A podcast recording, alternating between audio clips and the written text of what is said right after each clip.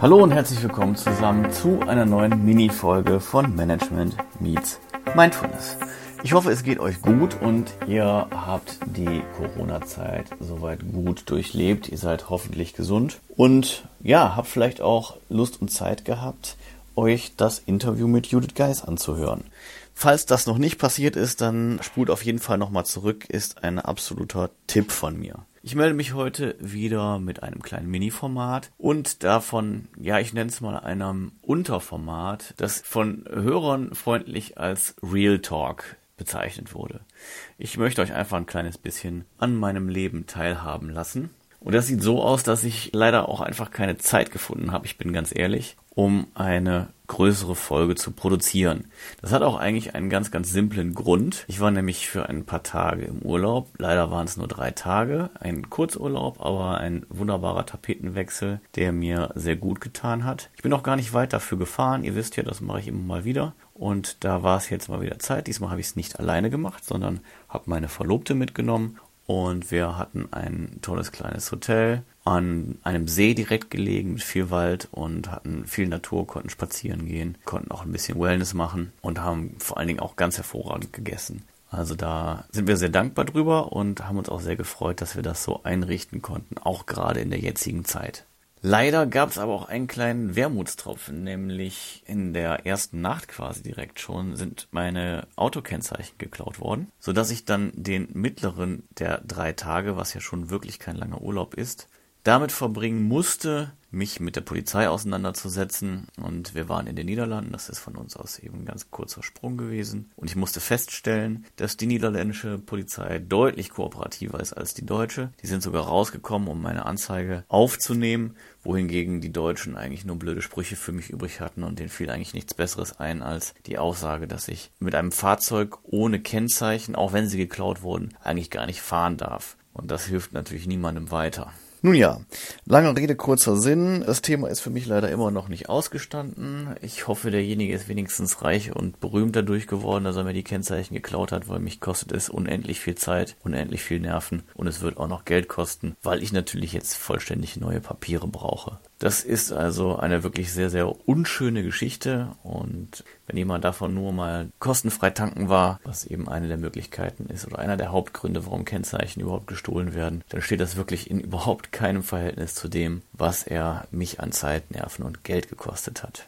Worauf wollte ich denn heute ansonsten noch hinaus? Also ich wollte euch daran eben teilhaben lassen, euch wissen lassen, warum es heute jetzt eben auch keine umfangreichere Folge gibt. Kann euch aber ankündigen, dass, das habe ich in einer der vorletzten Folgen schon gesagt, wir Interviews terminiert haben. Also da bin ich guter Dinge, dass wir da sehr kurzfristig für euch mit einem neuen spannenden Interview aufwarten können. Außerdem bin ich in der letzten Woche zu einer für mich nicht unbekannten Erkenntnis gelangt, aber es ist mir mal wieder eine Sache bewusst geworden.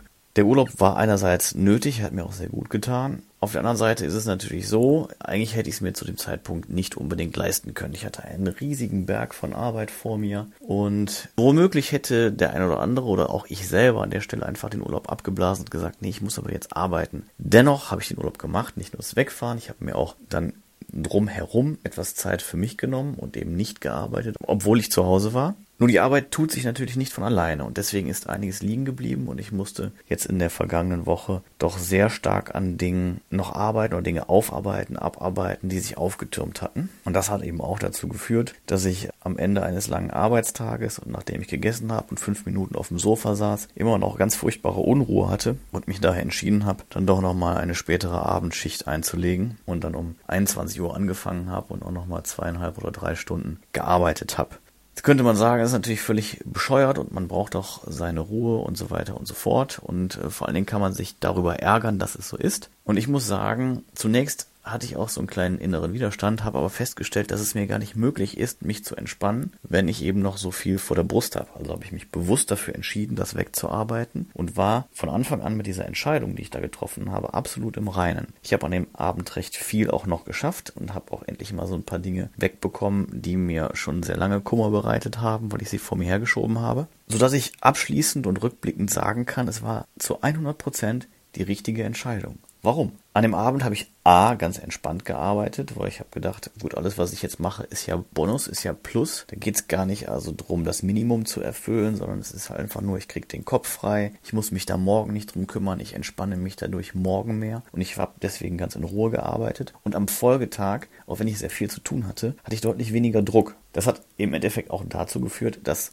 zwar in der verbleibenden nur sehr kurzen Zeit an diesem Abend, ich mich aber wirklich erholen konnte und wie gesagt der Folgetag ganz anders gewesen ist. Und auch wenn das eben wieder meine Absicht war, mir den Abend freizuhalten, war es unterm Strich doch die richtige Entscheidung. Und vor allen Dingen war es deswegen die richtige Entscheidung, weil ich damit im Reinen war. Hätte ich mich jetzt hingesetzt gegen einen enormen inneren Widerstand und die ganze Zeit widerwillig weitergearbeitet, dann hätte mich das natürlich gestresst. Ich wäre nicht entspannt gewesen und hätte auch am Folgetag vermutlich das Gefühl gehabt, dass es keine gute Idee gewesen ist und dass es mich noch mehr gestresst hat und mir die Erholung fehlte. So, weil ich eben hundertprozentig dahinter stand, ging es mir absolut gut damit. Und diese Erkenntnis lässt sich natürlich auf vieles andere übertragen. Sie lässt sich einerseits darauf übertragen, wenn man etwas nicht tut und sich bewusst Feierabend und Freizeit nimmt, aber sie lässt sich auch darauf übertragen, dass wenn man vor der Frage steht, mache ich das jetzt oder mache ich das nicht? Man sollte also in sich hineinhören ob es wirklich innere Widerstände gibt oder ob das nur eben diese gefühlte Wahrheit, eine Konvention ist, das Prinzip, dass man abends eben eigentlich nicht arbeiten sollte. Und wenn einen nur das davon abhält, das zu tun, was man eigentlich aber für richtig hält, dann verstößt man auch da ja wiederum gegen sich selbst und gegen das, was man fühlt und gegen das, was man denkt und ist dann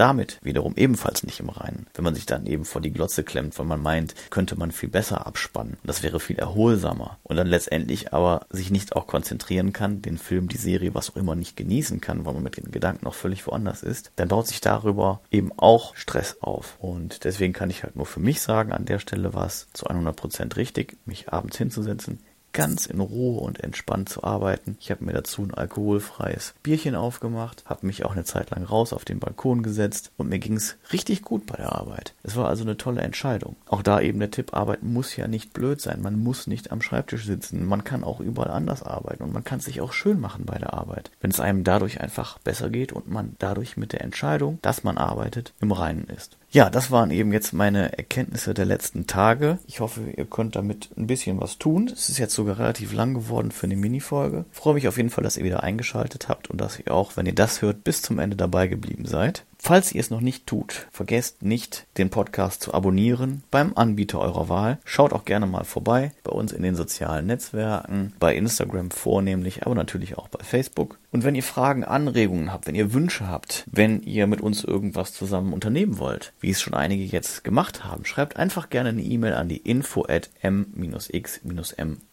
Wir freuen uns von euch zu hören und werden das natürlich auch berücksichtigen. Ansonsten sind wir bald wieder für euch da. Wie gesagt, mit mindestens einem Interview. Also bleibt gespannt und ich sage danke fürs Zuhören. Bis bald und auf Wiederhören. Mein Name ist Philipp und das war Management Meets Mindfulness.